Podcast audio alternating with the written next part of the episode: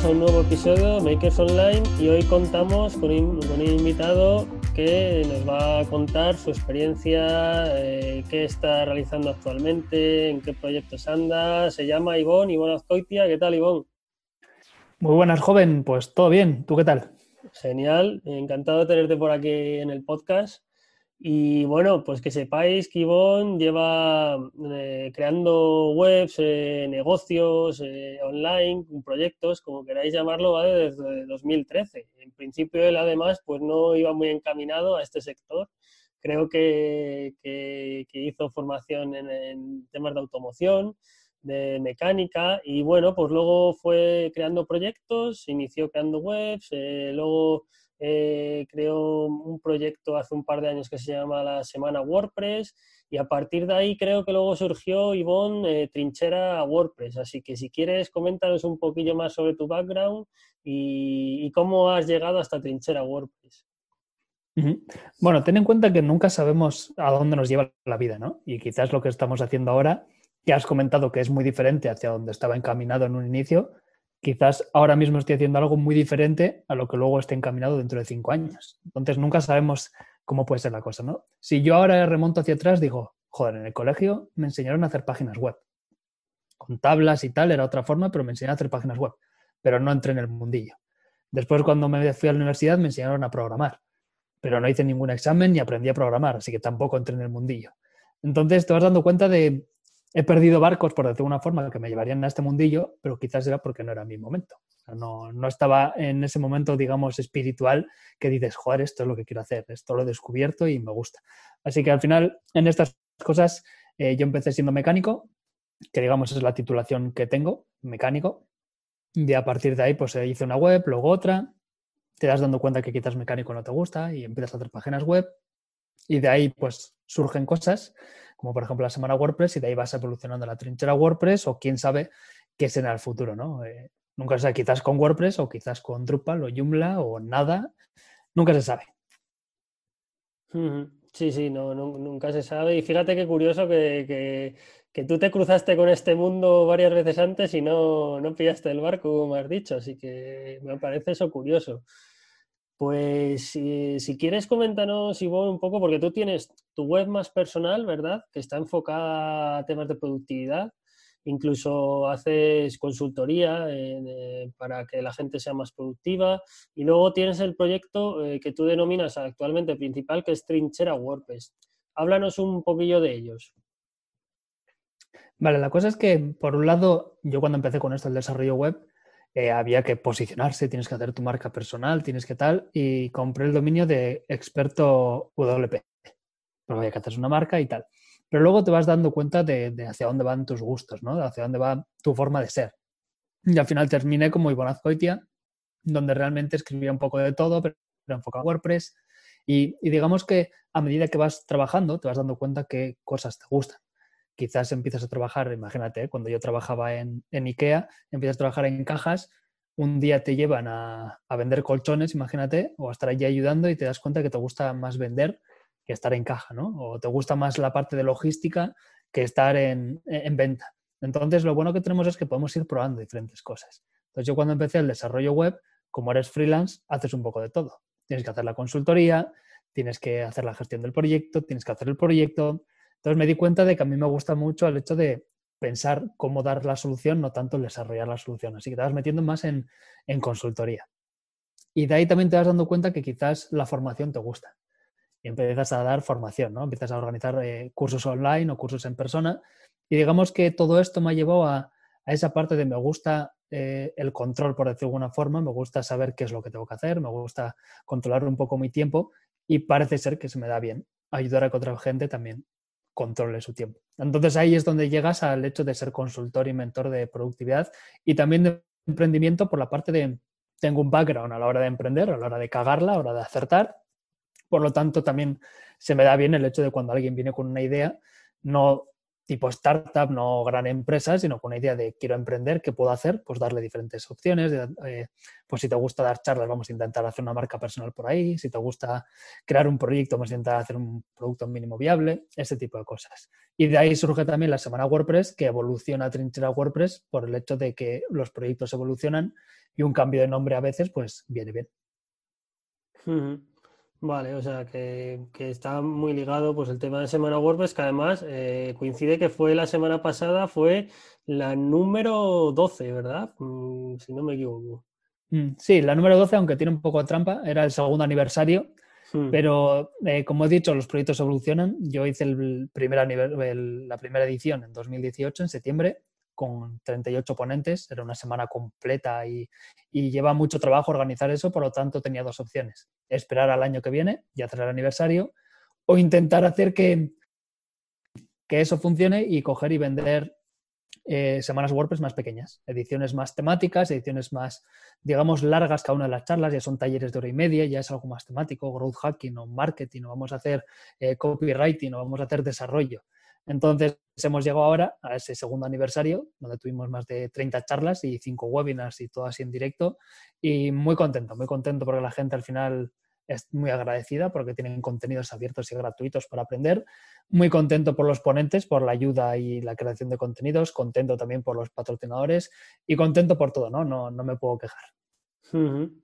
Me gusta lo que nos estás contando porque como vemos mm, mm, parece que te gusta evolucionar, siempre estar en constante evolución, ¿verdad? O sea, te diste cuenta a lo mejor que, para qué esperar otro año a hacer una semana WordPress y decidiste pues hacer otras en otros momentos más temáticas, más especializadas y parece por lo que nos cuentas que, que tu forma de trabajar es esta, ¿verdad? Ir evolucionando constantemente, mejorando y, no sé si quieres hacer algún apunte respecto a esto, dar algún consejo sobre, sobre esto que estamos tocando. Sí, la cosa es que eh, a veces evolucionamos, pero no quiere decir que la cosa mejore. Entonces, principalmente lo que tienes que hacer es probar, ¿no? Y, al final yo estuve probando cosas, la semana WordPress funcionó bien, dije, joder, esto funciona, ¿cómo puedo hacer más dinero? Pero al final todo se basa en hacer más dinero, tener una vida y poder eh, comer, ¿no? Entonces, eh, esperar un año era demasiado. Entonces, la opción que salió fue eso, ¿eh? hacer más, eh, unas sesiones más temáticas.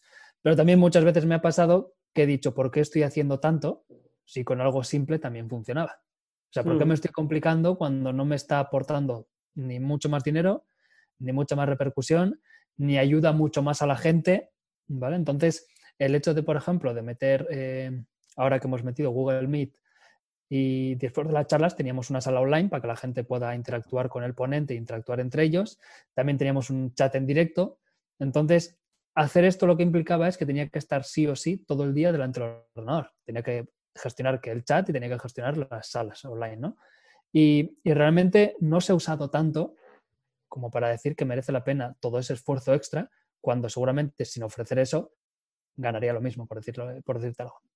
Entonces también hay que ver dónde la evolución está funcionando, dónde no, o si a veces hay que hacer esas concesiones de no, mira, realmente creo que es útil, hay personas que quizás no en todas las charlas, pero en algunas lo han utilizado, es un valor añadido y lo, voy a hacer, ¿no? O no, hmm. esto no ha funcionado, lo quito y para el año que viene o para la edición siguiente esto se quite lo más sencillo posible. Nunca se sabe, al final si no pruebas no, no puedes saber si algo funciona o no funciona. Sí, la importancia al final de medir que que hemos hablado aquí en el podcast más de una vez también. Y, en cuanto a, trinchera WordPress, ¿qué, factores propios y externos eh, te han llevado a, crear trinchera WordPress? Eh, ¿qué, oportunidades tuviste? ¿Qué fortalezas? Vale, la verdad es que no soy mucho de DAFO, quizás es un fallo que, que tengo, que no suelo hacer DAFO, y, la razón principal es que muchas veces es que me tiene que apetecer, ¿no? Y quizás hay proyectos que en el DAFO no tiene lógica hacerlos, pero por haberlo hecho he aprendido un montón, cosa que en el DAFO no lo muestran. El aprendizaje no lo suele mostrar, la experiencia o los contactos que has conseguido, ¿vale? Porque quizás el DAFO solo se vea si el negocio o el proyecto funciona, no tanto todo lo que consigues alrededor de ello. Entonces, yo cuando estaba con Semana WordPress, había un momento que había que decidir el proyecto que vamos a hacer, solo eventos online o vamos a intentar poner cursos o vamos a intentar poner talleres que están fuera de la semana WordPress o vamos a intentar hacer una comunidad, ¿qué, qué, vamos a intentar hacer? Cuando digo vamos, me refiero yo, ¿eh? Pues siempre me gusta hablar así en plural, supongo que hablo conmigo mismo mucho. Entonces está el hecho de, joder, pues si vamos a hacer una comunidad, entonces Semana WordPress el nombre quizás no tiene lógica. Quizás Semana WordPress está muy bien para la temática del evento, pero no tanto para una comunidad. Por lo tanto, decidí el hecho de cambiar el nombre. Trinchera creo que quedaba muy bien, Trinchera WordPress, y ponerle así como un, esto, no del ejército, pero sí hay de batallas y tal, que vas subiendo rango o te, sientes así soldado de WordPress. Y, y, de ahí salió un poco, ¿no? Al final las fortalezas que podrían ser es que era reconocido dentro del sector, Semana WordPress ya estaba posicionado, ya tenía muchos usuarios, tenía más de 600 cuando, cuando digamos, decidí hacer trinchera WordPress. Y es el hecho de, tenemos una comunidad de WordPress que está muy enfocada a hacer comunidad de WordPress, que es donde yo participaba mucho, que tiene su propio Slack, pero es para hacer la comunidad de WordPress. Pero no hay una comunidad de WordPress donde preguntar tus dudas, donde realmente conectar con otros WordPresseros, ¿no? Hay muchos grupos de Facebook, muchísimos, hay algunos foros, eh, quizás hay algunos grupos de Telegram, pero no hay un sitio donde también tengas formación, donde también tengas ese tipo de cosas. Por lo tanto, de ahí fue el, intentar aunar a toda esa gente y decir, chicos, mira, si vosotros entráis, si vosotros hacéis clic, si vosotros participáis, comentáis, veis los vídeos, veis a los patrocinadores, nosotros, o en este caso yo, me encargaré de crearos contenidos abiertos y gratuitos. Entonces tiene que ser una simbiosis. Si una de las tres patas falla, pues no, el proyecto no va a funcionar. Sí, sí. ¿Y mm, cómo, cómo, has sido, cómo has hecho crecer la comunidad de Trinchera WordPress? Eh, mm, yo creo que tú eres muy de, contenido, ¿verdad? De generar contenido, pero ¿has utilizado alguna otra técnica? ¿Te has aplicado, pues, no sé, eh, pago por publicidad en ads? Eh, ¿Te has centrado en SEO en algún momento? ¿Cómo, te has centrado en hacer crecer la comunidad? Mi problema es que no me centro mucho en eso, ¿vale? Eh, digamos que a mí el hecho de hacer marketing y demás no me va mucho, me, apasiona el poder hacer cosas y toda la creatividad que tienen, pero cuando llevas un proyecto tú solo tienes que escoger. Entonces, cuando yo, por ejemplo, he hecho las semanas WordPress, tenía que escoger si me dedicaba a gestionar los ponentes patrocinadores o a hacer marketing. Entonces, no servía de nada centrarme en hacer marketing si no había contenidos. Por lo hmm. tanto, me centraba más en hacer los contenidos, en había que tú piensas que tienes que gestionar a todos los ponentes, tienes que conseguir los contenidos, tienes que editar los vídeos, subirlos, programarlos, crear todos y cada uno de los contenidos en la web, crear las imágenes destacadas, hay mucho trabajo. Entonces, digamos que el proyecto está estancado en ese momento. Está estancado porque no puedo invertir más tiempo en las diferentes parcelas, ¿no? No puedo invertir más tiempo en venta, no puedo invertir más tiempo en traer gente. ¿Qué es lo bueno? Que como los contenidos son buenos, la gente aparece. Por supuesto, si hicieras marketing, aparecería más rápido, pero la gente va apareciendo y seguimos creciendo. Solo en la primera semana de la semana WordPress tuvimos 2.000 reproducciones. Vamos a decir que casi que sin hacer marketing. Poner los tweets de cada uno de los ponentes, los patrocinadores y poco más. Es por ello que ahora va a entrar una chica que se va a poner a trabajar en la parte de marketing y yo creo que eso va a hacer que, o es el plan, que por lo menos para final de año notemos que como trinchera WordPress o como la comunidad crece. Sí, bueno, al final mm, eh, crear contenido también es otro tipo de marketing, de hecho el marketing de contenidos, y que suele ser el que es mejor aceptado por, el público, por los futuros clientes incluso, porque no es un, no te lo planta ni en la cara estilo anuncio, ¿no? sino que, que llega a la gente pues porque lo buscan, porque, pues eso, ven la publicación a lo mejor en redes sociales y dicen, anda, pues mira, esto me interesa, o se lo recomienda a alguien, y al final es una técnica de marketing que a largo plazo suele ser una de las mejores. Entonces, bueno, pues oye, ahí sí que te costará más seguramente que, llegue más gente eh, de golpe, pero, pero a largo plazo yo creo que es de las mejores técnicas que hay hoy en día. Y mira, hablando un poco sobre el modelo de negocio de trinchera WordPress, coméntanos un poco cómo, cómo, va, porque hasta ahora pues sabemos que es contenido gratuito, que, es una comunidad, pero ¿cómo, ¿cómo sustentas tú el negocio? Vale, hay que entender que yo vengo de la comunidad de WordPress, de la comunidad de WordPress del tipo organizador. Entonces, eh, cuando tú organizas una WordCamp, organizas una Meetup y demás, todo se basa en poder tener patrocinadores. Lo bueno que tiene la comunidad WordPress es que tenemos unos patrocinadores fijos, por decirlo de alguna forma, que siempre apoya a la comunidad. Es por eso que organizar un evento oficial de WordPress es teóricamente sencillo en la parte de, conseguir patrocinadores. ¿En qué se basa? En que los patrocinadores ponen lo suficiente como para que el precio de la entrada sea simbólico y como para poder tener comida y poder tener todo lo necesario para hacer el evento. Así que cogiendo esa base de, de la fórmula de las WordCamp, lo que hice fue llevarlo a lo que es el mundo online. Dije, bueno, conozco a patrocinadores, conozco a ponentes, conozco a usuarios o gente de la comunidad. Voy a intentar que los patrocinadores paguen un dinero para que yo pueda invertir tiempo en organizar este evento. Pero al final, si no hay patrocinadores, ¿podría invertir tiempo? Sí, pero claro, sería fondo perdido, en el sentido de que estaría invirtiendo 300 horas, imagínate, y no ganar nada directamente. Luego está la parte indirecta.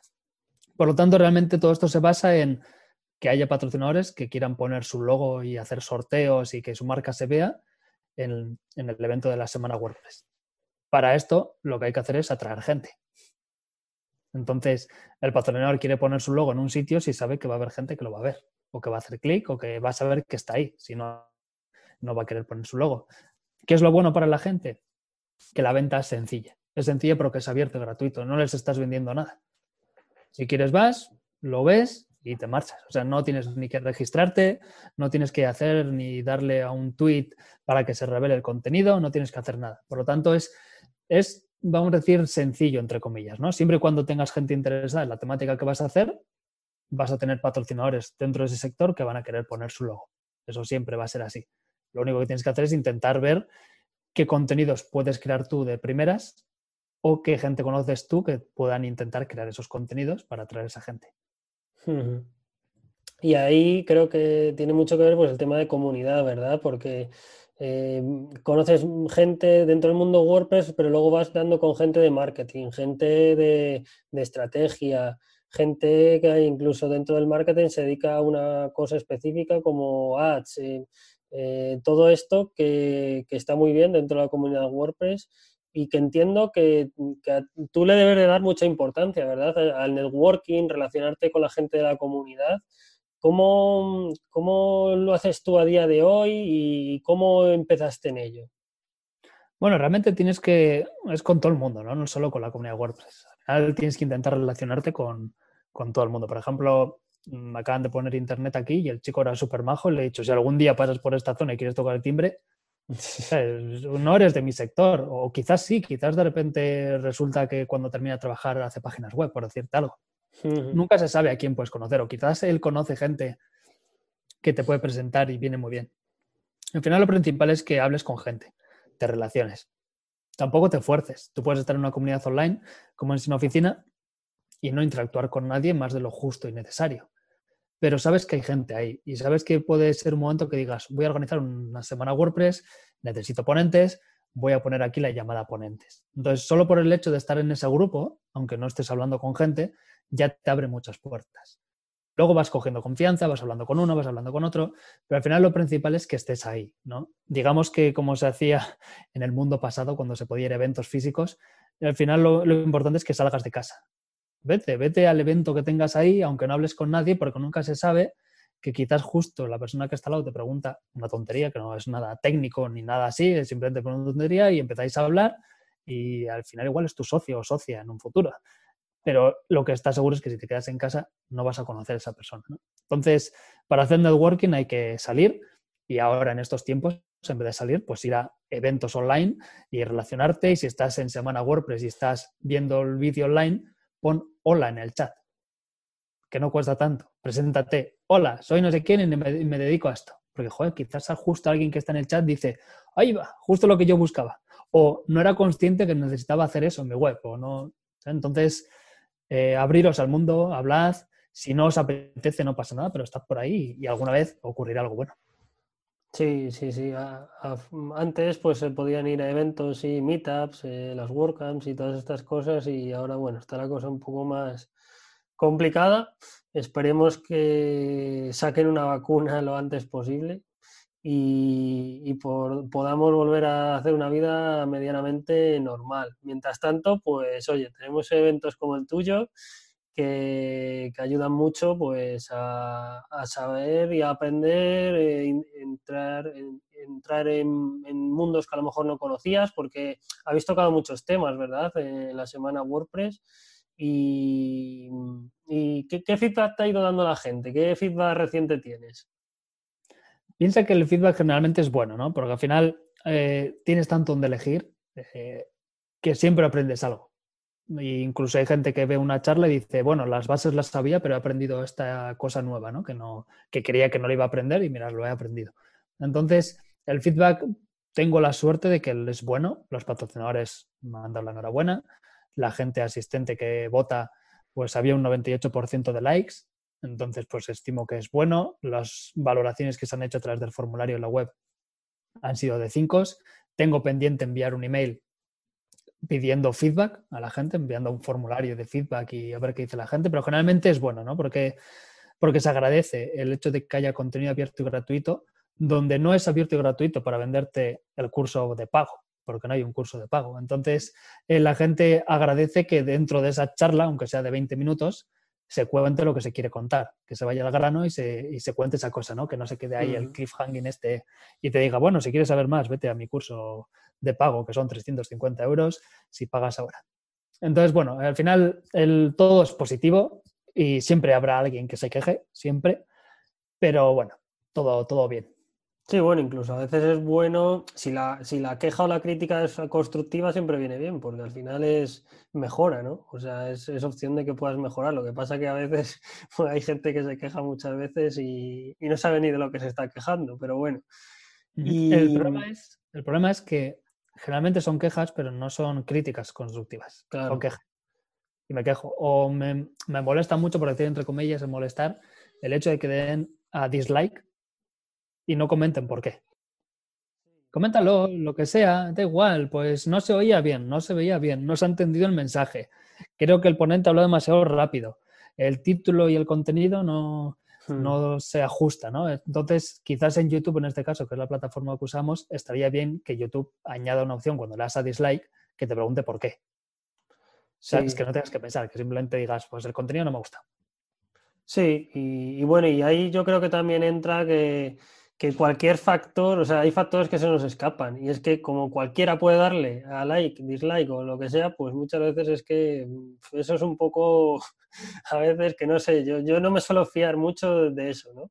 Eh, si, si en la proporción, si en la proporción, porque oye, si entras a un sitio y ves que la proporción es abrumadora a like o a dislike, pues te puede, puedes hacer una interpretación, ¿no? De cómo va la cosa, pero mejor que también que lo consuma la gente y que se haga una idea propia, que al final es lo que yo suelo recomendar.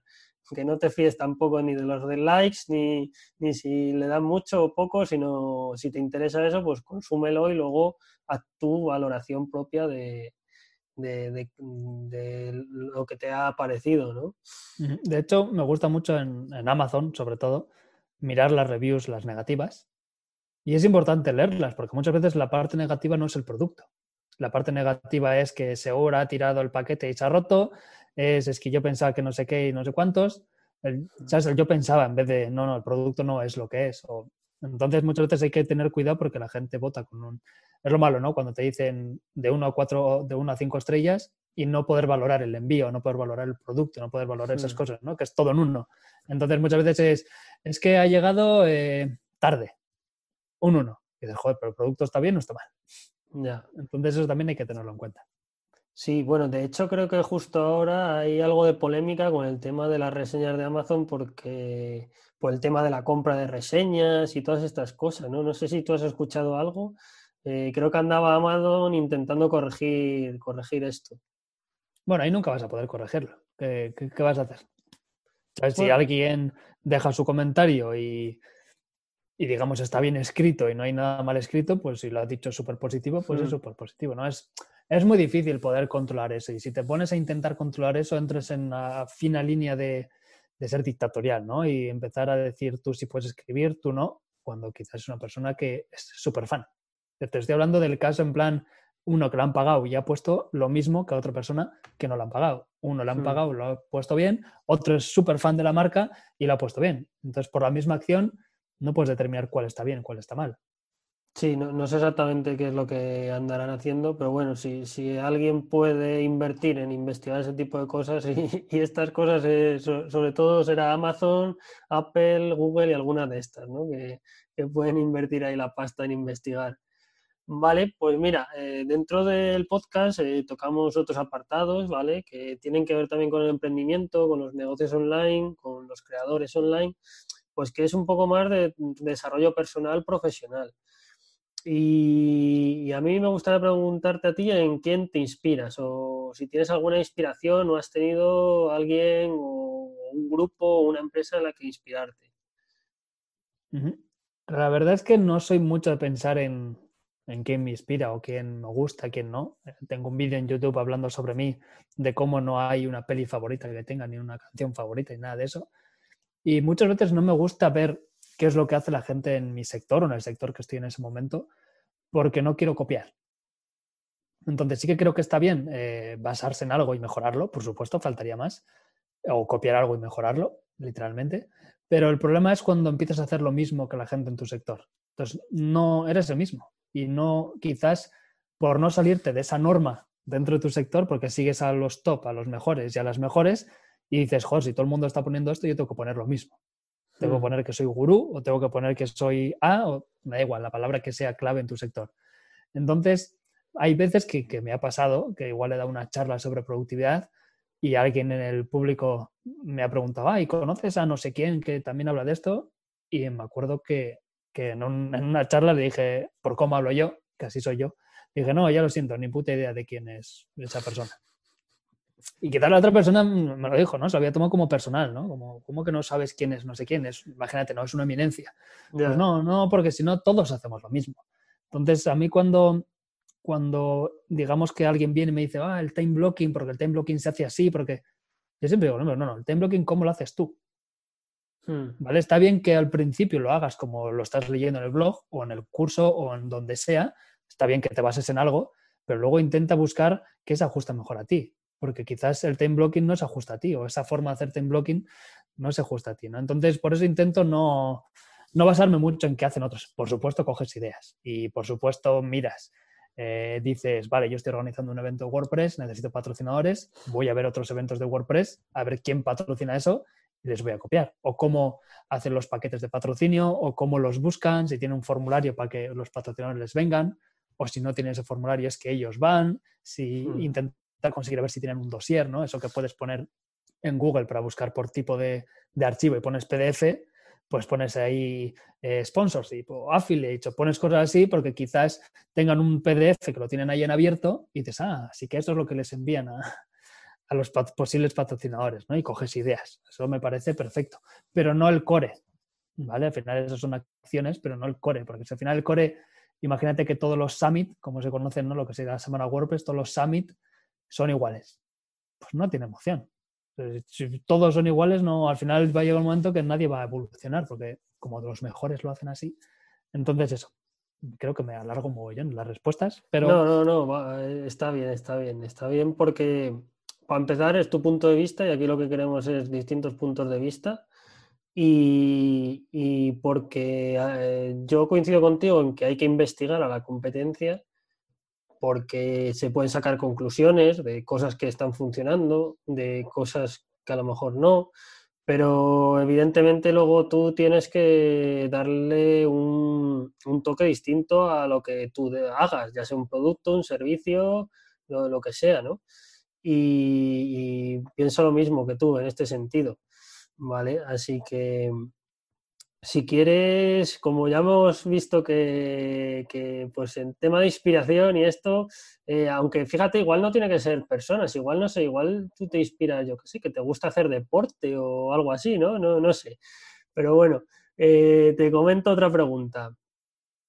Para, el tema de, tu propósito en, cuando realizas un proyecto, eh, concretamente, pues por ejemplo, en Trinchera WordPress, eh, ¿cuál es el propósito que tienes?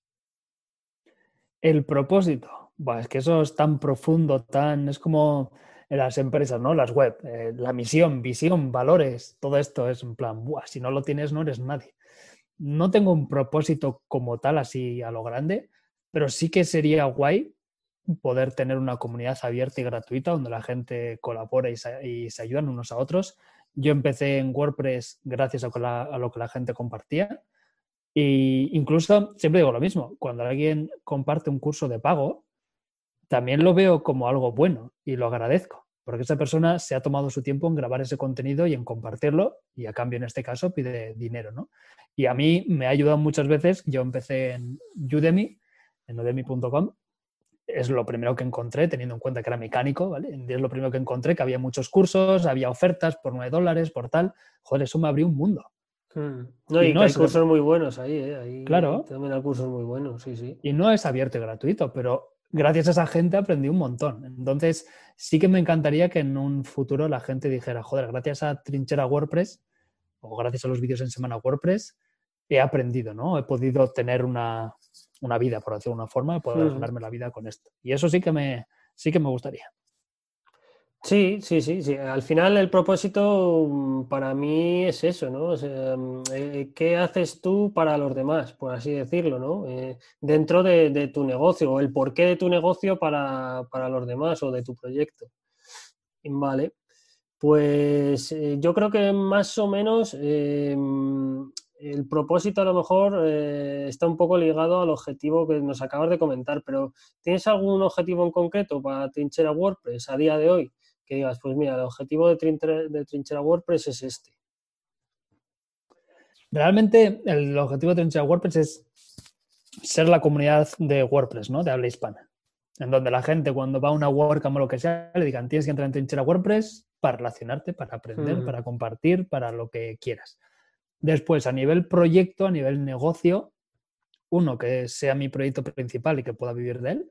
Eso para mí sería, incluso quitando la parte de productividad y lo de consultor y todo eso. ¿eh? Simplemente que ese proyecto pudiera vivir de él porque es mi proyecto, puedo trabajar a mi ritmo, puedo hacer cosas que ayudan al resto de forma directa y, quizás eso sería, ¿no? El poder crear una plataforma que, que, pueda durar en el tiempo porque su base es de comunidad. ¿Y cómo ha sido ese momento? Porque me imagino que tú eh, tienes enfocada la página personal a tema de productividad y luego este proyecto de trinchera WordPress y, también trinchera Dev, que si quieres hablarnos de él también, ¿no? Que, es un tema también de, hosting de pruebas, ¿verdad? Así es. ¿Cómo, cómo, cómo, ha sido la elección, o, no sé si incluso lo has llegado a elegir ya, ¿no? Pero decir, pues mira, eh, voy a aportar la mayor parte de tiempo a este proyecto en vez de al otro. Eh, ¿Por qué tomaste una decisión o no otra? Vale, eh, la cosa es que la cosa es que estaba haciendo lo que es mi, marca personal, hacer los cursos gratuitos que tengo en mi canal de YouTube y, me iba a dar el paso a, crear una comunidad de productividad, de hecho la empecé, a dar el paso a crear los típicos eh, lead magnets para que la gente se lo descargue y empezar a conseguir más emails y empezar a hacer el funnel de ventas y demás. Pero por ahí entró Trinchera Dev, como has dicho, que era el proyecto anterior conocido como Demos WP, que Aníbal iba a cerrar y le dije, joder, esto no lo cierres, que es súper interesante. Vamos a ver si lo podemos juntar con, con Trinchera WordPress, ya que tiene que ver con WordPress todo, ¿no? Y de ahí nació lo que es Trinchera Dev, bueno, el Dev pues se enfocó para el desarrollo y, tenía que tomar una decisión, lo tomé hace un mes, eh, cerré la comunidad de productividad, al final era tiempo, era dinero, decidí que, de hecho ahora estoy migrando de Active Campaign a MailerLite, porque MailerLite en mil usuarios, es gratuito, a mis suscriptores, entonces para lo que yo hago no necesito un Active Campaign. Para lo que intentaba hacer antes, sí. Para lo que yo hago ahora, no necesito tanto, ¿no? Entonces, ya he tomado la decisión que Iván te va a ser muy simple. Van a ser vídeos que voy a ir subiendo a mi canal de YouTube a medida que me apetezca. La mayoría de cosas estarán enfocadas en productividad, en herramientas, en trucos y que incluso de vez en cuando algún curso. Y también estará enfocado en subir de vez en cuando vídeos personales míos o cosas que me apetezca contar, como la mudanza que estoy ahora, pues la contaré. Entonces, una vez quitado eso de la ecuación, ya ahora tengo más tiempo para la vertiente de trinchera, ¿no? Trinchera como, como ente. En una parte está Trinchera Dev, que creo que es un proyecto, por un lado, muy bonito, por un lado también muy agradecido en ver que la gente puede aprender WordPress sin tener que instalar nada en su ordenador, no como antes, ¿no? que tenías que instalar MAMP y cómo hacías eso, no tenía ni idea, o contratar un hosting, entonces por esa parte es muy bonito. Y creo que puede ser un negocio que si se hace bien puede dar eh, unos ingresos que, que no es ni tan siquiera lo mínimo para vivir, que puede dar buenos ingresos, puede ser un buen proyecto. Entonces, he decidido que lo que voy a hacer es apostar por hacer mi parte de marketing que me encargo yo de contenidos en Trinchera Dev y encontrar una persona para hacer marketing en Trinchera WordPress para hacer que las dos crezcan a la vez. Porque una se ayuda a la otra. Por un lado, todo lo que aprende la gente en Trinchera WordPress lo pueden poner en práctica en Trinchera Dev. Se crean un WordPress de forma gratuita y hacen todas las pruebas o lo que sea. Y lo bueno es que toda la comunidad que va llegando, toda la gente que va llegando a Trinchera Dev, pueden aprender mucho de Trinchera WordPress. Y además me parece muy curioso porque eh, ayer mirando eh, las analíticas vi que se habían registrado 20 eh, personas de golpe. O sea, lo que generalmente pues entran dos personas, tres, pues entraron 20 personas en lo que es Trinchera WordPress, ¿no? ¿no? No era normal y más teniendo en cuenta que no era la semana WordPress, que ya se había pasado y que no hace falta registrarse. Entonces dije, pero ¿qué ha pasado aquí? Y resulta que esa gente que ha llegado a Trinchera WordPress ha llegado porque se habían registrado en Trinchera Dev. ¿Por qué? Porque he visto que eran todos del mismo colegio. Se ve que creo que son profesores que están en un curso de WordPress o algo y les han dicho crearos el WordPress en Trinchera Dev para seguir todos el mismo curso y aprender. Y de ahí les habrán dicho eh, ahora ir a Trinchera WordPress para seguir mejorando y aprendiendo. Entonces he visto que hay una simbiosis muy, muy, muy buena y muy bonita. Por lo tanto, he decidido que voy a apostar por ello. Así que digamos que mi porcentaje de tiempo está en 80% trinchera, o un 75% trinchera, un 10%, un 15% Ivonne, el hecho de crear los vídeos o participar en este tipo de podcast y cosas así, y quizás luego el otro 5 o 10% en el mantenimiento de las webs de mis clientes que tenía de antes, ¿no? el desarrollo web o nuevas web que me piden algunas agencias que simplemente es implementar. Así que diríamos que por ahí está la cosa. Qué bueno, pues has encontrado ahí una sinergia entre una cosa y otra que al final es una oportunidad que te ha surgido porque has ido, pues eso, creando unas cosas, otras. Eh, luego también el tema del networking, en este caso, pues tú con Aníbal, ¿no? Eh, eh, pues hablaste esto que me comentabas, que Aníbal iba a cerrar demos, WP, y, tuviste ahí una oportunidad y, oye, y me imagino que a él también le pareció bien, claro, porque en vez de cerrar, pues oye, si podía seguir el proyecto adelante, genial, y aprovechando las oportunidades que se dan, que, al final es lo que, en lo que consiste esto muchas veces. Ten en cuenta también que, para que veáis lo que es el networking, yo no sabía que iba a cerrar demos, porque yo no usaba demos WP. Yo al final, cuando tenía que instalar un WordPress, tenía mi, mi MAMP en ese caso, o ahora Local by Flywheel, y ya está, y no necesitaba. Al final, eh, Demos WP está eh, ahora Trinchera Dev está enfocado para gente que quiere aprender y no quiere tener que instalar nada en su ordenador. Y por ejemplo, ahora estoy desarrollando una web para una agencia y la tenemos en Trinchera Dev, porque es una forma perfecta para que la agencia también entre, mire, toquete. Por lo tanto, a mí una persona de la comunidad WordPress me dijo, eh, mírate esto, porque Demos WP va a cerrar. Y yo la conexión que tenía con Aníbal era gracias a lo que sería la comunidad per se, ¿no? O en este caso también sin oficina. Entonces, eh, gracias a la comunidad me di cuenta que iban a cerrar, porque tampoco escuchaba podcast ni nada de eso. Entonces, gracias a eso me di cuenta o supe que iban a cerrar y a Aníbal le dije, oye, ¿por qué vas a cerrar? ¿Cuál es el problema de que vayas a cerrar? Una de las principales era que no tenía dinero, porque al final los servidores cuestan dinero y tal y como se habían negociado los patrocinios en ese caso no era suficiente. Y el otro es que él no tenía tiempo para hacer marketing, ni contenidos, ni casi ni soporte, porque al final hay que entender que Aníbal trabaja por cuenta ajena en estos momentos y tenía un tiempo limitado. Yo como posible socio, ¿qué le propuse? Todo lo que le falta. Venga, ya busco yo patrocinadores que pongan los servidores, busco patrocinadores que pongan lo suficiente para pagar el software que necesitemos y yo me encargo de ayudarte con el soporte y yo me encargo de crear contenidos. ¿Cuál es la fortaleza y debilidad? Que lo bueno de crear contenidos es que la mayoría de contenidos los voy a seguir creando en trinchera WordPress. ¿Por qué? Porque como es el mismo proyecto, entre comillas, aunque uno es con Aníbal y otro solo soy yo, eh, uno aporta al otro. Entonces, cuanta mm. más gente llevo a trinchera WordPress, más gente va a trinchera Dev. En Semana WordPress, para hablar un poco así de marketing, ¿no? En Semana WordPress, cuando teníamos los webinars en directo, mi, nombre, eh, cada uno ponía su nombre y después ponía su web o lo que quisieran publicitar, por decirlo de una forma, ¿no? Entonces mi nombre era Trinchera Dev. Por lo tanto, lo que yo estaba haciendo en Trinchera WordPress estaba aportando a Trinchera Dev.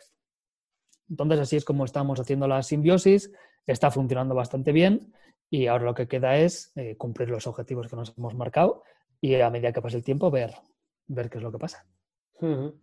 Muy interesante. Y en cuanto a métodos, porque tú además especializado en temas de productividad, ¿qué recomiendas a la gente, por ejemplo, para que aumente su capacidad de concentración para enfocarse en, sus proyectos? probar. En mi canal de YouTube tenéis un curso de superconcentración. Creo que está en mi canal de YouTube, yo diría que sí. Pero bueno, si no me lo pedís y, lo busco. Porque claro, tenía los cursos de la comunidad WordPress, de la comunidad de productividad, y yo creo que está en el canal de YouTube. Entonces, eh, ahí lo que decía eran diferentes tips de hardware, por decirlo de alguna forma, ¿no? Silencia el móvil, ponlo no molestar, eh, pon el ordenador también en no molestar, ponte unos cascos con cancelación de ruido, eh, intenta que el momento que te vas a poner a trabajar nada te pueda molestar, ¿no? A ver, si sabes que vas a tener que ir, por imagínate por obligación, ¿no? Al súper dentro de 20 minutos hmm. y la tarea que quieres hacer te va a llevar una hora entre que te concentres y te pones, pues no te pongas. ¿Vale? Invierte esos 20 minutos en hacer otra cosa. Por ejemplo, algo que sí que suelo hacer yo mucho es no ponerme a trabajar para luego tener, imagínate, que vestirme, para luego tener que ir a algún sitio, ¿no? Si sé que voy a tener que ir a ese sitio, me he visto antes de ponerme a trabajar. ¿Por qué? Porque yo sé que una vez estoy vestido, estoy preparado, la transición entre dejar de trabajar e ir al sitio, salir por la puerta, es cinco minutos, imagínate. Pero no sé cuánto tiempo me va a llevar dejar de trabajar, irme a casa o irme a mi habitación, vestirme, prepararme, ducharme o no ducharme, ¿eh? depende de lo que vayas a hacer, y al final salir de casa. Entonces, sí que me di cuenta que, joder, cuando yo lo hago después, preveo que voy a tardar unos 20 minutos entre que apago. Voy allí, me he visto que si, ay, me entra un poco de hambre, que si tal no sé qué, que no sé cuántos, preveo que 20 minutos, pero luego resulta que me ha llevado 5. Por tanto, luego estoy 15 minutos haciendo nada porque ya no me da tiempo a ponerme a trabajar, ni entonces no estoy mm. haciendo nada. Sin embargo, al revés es mucho mejor. Vas a dar lo que tardes en prepararte y después el resto es trabajo. Entonces no pierdes tiempo, ¿no? No hay ese tiempo vacío. Así que mi recomendación sería que pruebes, pruebes diferentes cosas, leas qué hace la gente o ves vídeos de YouTube. Si una persona dice que le va bien esto, pruébalo. Si otra persona dice que va bien lo otro, pruébalo. Mézclalo, no lo mezcles. Al final, eh, tú eres una persona que que tienes tu forma de ser, tienes tu forma de actuar, hay cosas que te funcionan, hay cosas que no, pero eso solo vas a descubrir si, si realmente pruebas. Sí, sí, al final cada uno somos distintos y nos funcionan las cosas, como comentabas tú antes, por ejemplo, para organizarte, pues hay gente que le viene bien el time blocking, otra gente que no lo traga ni para atrás y al final es cuestión de probar y lo que, lo que mejor te adaptes. De, hecho, lo que comentabas tú antes, esto de, que si te vas a tener que ir en 20-25 minutos al súper o salir o hacer otra cosa, creo que incluso está demostrado, creo que podemos llegar a tardar en concentrarnos en algo 20-25 minutos, ¿no? Así que, pues eso, que no te da tiempo a, ni, a concentrarte ni, ni, poner foco en lo que vayas a hacer y ya te toca pirarte. Así que bueno, mejor, mejor prever. Ten en cuenta que también depende. ¿Vale? Si tú eres una persona que tienes bien listado qué cosas tienes que hacer de tareas, mm, quizás no necesites 20 minutos para concentrarte. Me explico. Si yo sé, o imagínate tú, ¿no? Con este podcast. Tú sabes que este podcast habrá un momento que lo vas a tener que editar. Habrá un momento que vas a tener que hacer las imágenes destacadas. Habrá un momento que vas a tener que programar las redes sociales. Habrá un momento que vas a tener que subir el archivo a tu hosting o donde sea. Entonces, cuando tú tienes claro que esas cosas las tienes que hacer y encima les has puesto un tiempo estimado, es muy fácil, porque si tú de repente tienes 15 minutos libres, miras tu lista de tareas y dices, ¿qué puedo hacer en, en 15 minutos? Y la mayoría de veces este tipo de tareas que te digo no son de pensar. O sea, son tareas que, vale, tengo que hacer las imágenes destacadas. Pim, pim, pim, pim, las hago. O tengo que programar las redes sociales. Pim, pim, pim, pim, los programo. O tengo que subir el archivo. Venga, abro el filecil, imagínate, me conecto, arrastro, se sube y ya está. Entonces, aquellas tareas que son de pensar, pues tengo que pensar sobre qué voy a hablar en este tema, tengo que hacer el primer borrador del post, tengo que, ¿sabes? Que, realmente te tienes que concentrar, hombre, entiendo que sí, te tienes que tomar tu tiempo. Hmm. Pero si tienes claro qué otras tareas puedes hacer, que, realmente son tareas que tienes que hacer, pero son eh, rutinarias, eso sí que las puedes hacer en 5, en 10. Sí, o, reactivas, ¿no? Que, se llaman. Que, pues eso, contestar mails. Eh, ponerte a hacer algo que sabías que tenías que hacer, lo que tú dices. Al final lo importante es tener claro qué es lo que tienes que hacer y qué te implica hacer eso. ¿Vale? Entonces, si un cliente te pide que le envíes un presupuesto no sé qué, pues ya sabes que, hablando generalmente, hay muchos casos, muchas casuísticas, muchas opciones, ¿no? Pero ya sabes que seguramente, si imagínate es para mí en una consultoría, en un esto que les tenga que hacer a medida, pues probablemente pues diga, pues 5 o 10 minutos ya se, ya se lo he presupuestado, ¿no? Entonces, eso te lo anotas y que mm. si no es urgente, pues dices, joder, ¿cuándo puedo hacer esto? Ah, ya sé. Ahora cuando termine de grabar el podcast, eh, no me voy a ir de aquí porque mi padre no viene hasta y cuarto, imagínate, ¿no? Hmm. Pues en esos 15 minutos lo voy a hacer. Ya está, ya te lo has planeado, ya tienes tu hueco concreto y ya has seguido haciendo tus tareas. Hmm. Oye, y en cuanto a temas de productividad, ¿has encontrado algún patrón que te venga la gente diciendo siempre, o sí es un patrón que hayas encontrado que, que, que hayas dicho, oh, es que está viniendo mucha gente últimamente con, con esta situación o buscando este tipo de solución? El patrón generalmente es que no, que no invierten tiempo en planificar. Generalmente la gente ve el planificar como perder tiempo. Fíjate, la gente, interesante. Sí, y es lo mismo que la gente ve eh, la mayoría o el 100% de los gastos que tiene dentro de la empresa como gasto y no como inversión. ¿no? Entonces, para mí, pagar X euros en tal herramienta es una inversión, no es un gasto. Pero la gente generalmente lo ve como un gasto. Es que mm. gasto 700 euros al mes. No, bueno, igual gastas 500 euros al mes, pero 200 lo estás invirtiendo, porque te está ahorrando 1000. ¿vale? Entonces, realmente es más la parte psicológica, ¿no? De, jo, es que, ¿cómo voy a poner a pensar? Lo que tengo que hacer es hacer. Ya. Pues la típica imagen, ¿no? Que están unos tíos arrastrando un carro mato con las ruedas cuadradas y llega uno con las ruedas redondas y dice, oye, te las pongo y dice, déjanos trabajar, estamos trabajando. Vale, entonces, muchas veces es el planificar, pero luego cada uno es un mundo. Y unos te dicen que prefieren trabajar por la noche, otros por la mañana, unos te dicen que prefieren una lista de tareas, otros que prefieren el modo Kanban, el modo Trello, unos dicen que llevar un diario les viene genial, otros dicen que odian los diarios, entonces es muy difícil ¿no? encontrar algo que a todos les afecte. Sí, sí, pero bueno, que al final sí que es verdad que te llegan a lo mejor con, con un mismo tipo de problema o, ¿no? o de no sé cómo llamarlo porque tampoco tiene por qué ser problema, pero bueno, que, has, identificado que, que, la gente le cuesta dedicar tiempo al final a, una tarea importante que sería, ¿no? Sería el tema de planificarse, que al final, oye, yo sí que lo considero bastante vital porque si no, luego para crecer medio largo plazo y esto, pues claro, te cuesta y solo ves el día a día. Piensa que no planificar es vivir triste a ver cómo decirlo, ¿no? está claro que si tu trabajo es pintar cuadros, imagínate, y no tienes un calendario editorial de cuadros que tienes que ir sacando y tienes que cumplir fechas, pues hombre, quizás planificar no, no, sé, no vaya en ese caso, ¿no? Pero generalmente tú tienes que planificar el calendario de del podcast. Entonces ya sabes cuándo van a salir los episodios o cuándo debe salir un episodio. Y entonces ya sabes que para que ese episodio salga ese día, las cosas que tienes que hacer y qué buffer o qué tiempo te vas a dar para hacer esas tareas. Si tú eso no lo planteas, te encuentres la misma semana del que se publica el podcast, solo, sin tener a quien entrevistar, sin tener tiempo para grabar, pillado de tiempo cuando ya sabías hace un mes que esa semana ibas a publicar un episodio.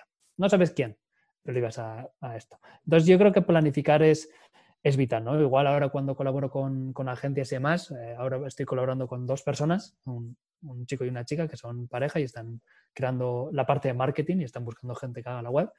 Y entonces fuimos adelante con un proyecto y les dijo, bueno, pues ya me añadiréis a vuestro gestor de tareas. Me da igual que sea Trello, Casana, que me da igual. A vuestro gestor de tareas, yo me, yo me apaño. ¿no? Y me dijo, no, no tenemos ninguno. Si tú tienes alguno. Y es como, pero ¿cómo estás gestionando el proyecto? O sea, ¿cómo estás gestionando las tareas que tengo que hacer yo, las tareas que tienes que hacer tú, las cosas que tiene que pasar el cliente para poder llegar a tiempo? Eh, todo el checklist, digamos, de lanzamiento de una web, de si se ha mm. revisado el SEO o el robot, el típico fallo, no quitarlo, si se han revisado todos los lore en Ipsum, si... Entonces, joder, es que no invertir en eso es invertir en estrés. Es invertir en, estás invirtiendo en que el día antes o el día de la publicación no tienes ni puta idea de cómo está la cosa. Que tienes que ir uno por uno, se te han olvidado las cosas, has entregado al cliente, se ha visto que pone admin en vez de poner lo que tendría que poner Por eso, lo de planificar creo que es bastante importante. Sí, para sí, sí. vivir sin estrés, que es lo que siempre digo. Hmm. ¿Y a ti qué te gusta más? ¿El sistema Kanban? Eh, ¿cómo, ¿Cómo lo haces tú? Bueno, yo creo que cada uno tiene su, su momento, ¿no? Hay para algunas cosas que la lista para mí es lo más sencillo. Te pone lo que tienes que hacer en orden y ya está. Quizás el modelo Kanban lo malo que tienes para depende de qué tipo de trabajo te pone todas las tareas que tienes abiertas. Incluso también ves las que están cerradas. Y Hmm. muchas veces piensas, ¿para qué quiero saber yo esto? O sea, si realmente yo me he puesto en esta columna las tareas que tengo que hacer, ¿por qué tengo que ver en la izquierda las 100.000 y un tareas que todavía no he hecho y que tengo que hacer? Para mí eso, por ejemplo, no tiene lógica. ¿no? Yo prefiero una lista donde me ponga lo que tengo que hacer y punto, no tengo por qué ver el resto. Pero para algunas otras cosas está bien el Kanban, como por ejemplo si estás trabajando con Agile, ¿no? en sprints y cosas así en equipo, quizás puede estar bastante bien para ver qué es lo que está abierto, qué hay en el backlog. Entonces, diría que para un freelance el modo lista, en mi caso, es el, que, le diría a la gente, el modo lista en el sentido de que tenga un apartado que diga qué tienes que hacer hoy y solo veas lo que tienes que hacer hoy y punto. Hmm. Y para el resto, pues el Kanban también puede estar bien. Pero al final, como si es un blog de notas, como le digo a la gente, da igual, lo que a ti te sirva, pero que esté anotado, ¿no? que si no se te olvida. Sí, sí, sí. Y, mira, una cosa, porque muchas veces a la gente eh, le viene mejor hacerlo en papel que en digital, que en formato digital. ¿A ti te afecta? Porque sí que es verdad que mucha gente dice, es que yo lo tengo que escribir sí o sí, para, pues, mm, porque eh, mm, les sirve más para recordar luego. Mm, ¿A ti te pasa esto? A mí, generalmente, cuando digo a mis clientes, a mí me da igual dónde la apuntes. Solo te pido dos cosas. Uno, apúntalo. Y dos, ten una tarea o ten claro o ten una rutina para revisar tu cuaderno de forma habitual. Porque no sirve nada que lo apuntes y no lo mires en tres meses. O que lo apuntes todo en cualquier hueco que tengas y ya no sepas dónde está. Y tienes ahí 100.000 tareas, una en diagonal, otra hacia arriba, otra hacia abajo, lo, donde has pillado el hueco cuando estás hablando por teléfono con el cliente y ya ni te has dado cuenta que está ahí. Entonces, yo no tengo ningún problema, como te lo pones en un POSIT. Como si lo que haces es el día anterior escribir en un POSIT las seis tareas que tienes que hacer el, el día siguiente, te lo pones en la pantalla del ordenador y al día siguiente cuando te pones a trabajar, te pones a hacerlo de ese POSIT. No tengo Mm. ningún problema. La cosa es que tienes que tener claro qué vas a hacer ese día y que no se te escape ninguna tarea, ¿no? Que si algún cliente te pide algo, generalmente el problema viene cuando te lo dicen por teléfono, que siempre respondemos, sí, sí, sí, sí, ya, ya te lo hago y no lo anotamos y luego pasa lo que pasa. Sí, bueno, el teléfono, la verdad, yo el teléfono es que lo, lo odio, por así decirlo, porque no me gusta nada. Y, y prefiero siempre pues eh, mail o, o una herramienta de, de- de- de mensajería tipo Slack, ¿no? En este caso, más así más eh, orientado al tema profesional. Vale, Ivonne, pues vamos a ir terminando la entrevista y ya nos has comentado y hemos hablado sobre tu web personal, pero si alguien quiere contactar contigo eh, para a- hablar de lo que sea, o proponerte algo o simplemente informarse o, o, pues, le surja alguna duda de todo lo que hemos estado hablando, ¿dónde, dónde se podrían poner en contacto? Bueno, realmente tienen mi página web, que es ibonazcoitia.com, pero lo bueno que tengo es que como mi nombre es raro, pues con poner Ivonne Azcoitia en Google, pues ya tienes 100.000 formas de contactarme. Sí que decir que muchas veces quizás me contactan por Instagram o así, como tengo todo en no molestar, en no tener notificaciones, nada, igual tardo un poco más porque no entro todos los días en Instagram. Pero si lo hacéis en Twitter o me mandéis un correo o en contacto en mi web o en trinchera WordPress o eso, seguro que me entero. Genial. Y antes em, comentábamos, creo que, que fuera de micro, que para proponer a alguien para el podcast, a otro maker, otra maker, ¿a, a quién, quién has pensado tú que se podría pasar por aquí por el podcast? Mm, Pues había pensado en uno, pero me ha dicho que no, que está hasta arriba y no puede participar. Entonces yo siempre pregunto antes a esa persona para no ponerle en un aprieto. Sí, Y, y sobre todo porque si esa persona dice que no, pues que tú en este caso pues tengas un backup. Entonces he pensado en Irene Gallardo, que, que es maker en plan de reels y cosas de estas en Instagram, que yo no comprendo. Y siempre está intentando hacer cosas ahí para gente que quiere emprender. Ujú. Entonces creo que puede ser un perfil interesante a, a entrevistar. Vale, perfecto. Pues sí, además es un tema que no hemos tocado Y esto de los reels creo que es, es algo bastante nuevo ¿no? en Instagram, que yo tampoco estoy muy puesto, así que puede ser muy interesante. Piensa que los reels es el problema de todo, es como en LinkedIn, es como en todo, ¿no? Es el reels, si la gente está usando reels, es porque el algoritmo le está dando bombo y platillo. Entonces, como el algoritmo le está dando bombo y platillo, allí donde vayas va a estar Reels, la gente hace Reels. Que hmm. decía ella, ¿no? Ella en uno de sus estos decía, sí, pues que ahora tenéis que aprovechar Reels porque es lo que Instagram está publicitando. Es lo que Instagram quieren que uses para que no uses TikTok, por ejemplo. Entonces es como cuando la gente está en LinkedIn y te hace un post y te dice, el enlace estará en el primer comentario. Y son esas cosas que a mí me matan, ¿no? Es que estás haciendo todo esto por el algoritmo, no porque quieras compartir algo con nosotros. Es porque quieres que el algoritmo te posicione mejor, que la gente le dé a me gusta, que... Entonces el Reels para mí es lo mismo. Por eso yo no, no soy el mejor para hablar de esas cosas, para eso está la gente experta como Irene, que sabe cómo funciona todo eso. Sí, sí, sí. Bueno, pues muy bien. Pues mm, ya hemos terminado la entrevista. Eh, espero que te haya gustado. Y, bueno, que te vayan muy bien los proyectos, Trinchera WordPress, eh, Trinchera Dev también, que podáis llegar a los objetivos que tenéis. Nos han pillado en un año complicado, la verdad, pero, pero bueno, yo creo que al final el mundo digital dentro de todos los sectores es el que menos afectados ha visto directamente. Luego indirectamente, pues claro, al final hay empresas que cierran, que se estaban dando servicios y todas estas cosas, pero bueno Así que que tengáis un buen final de año, Ivonne, y muchas gracias por pasarte por el podcast. Nada, hombre, gracias a ti y como te dije, si crees que podría aportar algo a tu comunidad, pues un placer estar aquí. Así que los que estéis escuchando esto, si os aportado algo, le dais a me gusta, compartís, suscribiros. Bueno, no sé, yo estoy acostumbrado a YouTube, no tanto al podcast. Le dais ahí a suscribirse y le dais un, un buen me gusta para que Víctor siga contento y siga creando contenidos. Pues como ya me ha hecho el CTA y BOM, ya poco más voy a decir respecto a eso, que, ya sabéis que todos los viernes sale un nuevo podcast y, bueno, eh, espero que, os haya gustado el podcast de hoy y la semana que viene nos vemos en un nuevo episodio. Conmigo eh, podéis contactar en victorarevalo.com para proponer entrevistados, para comentar eh, el tema sobre el que hemos hablado hoy o alguna otra duda que tengáis. Así que lo dicho, nos vemos la próxima semana con un nuevo invitado o invitada. Un saludo.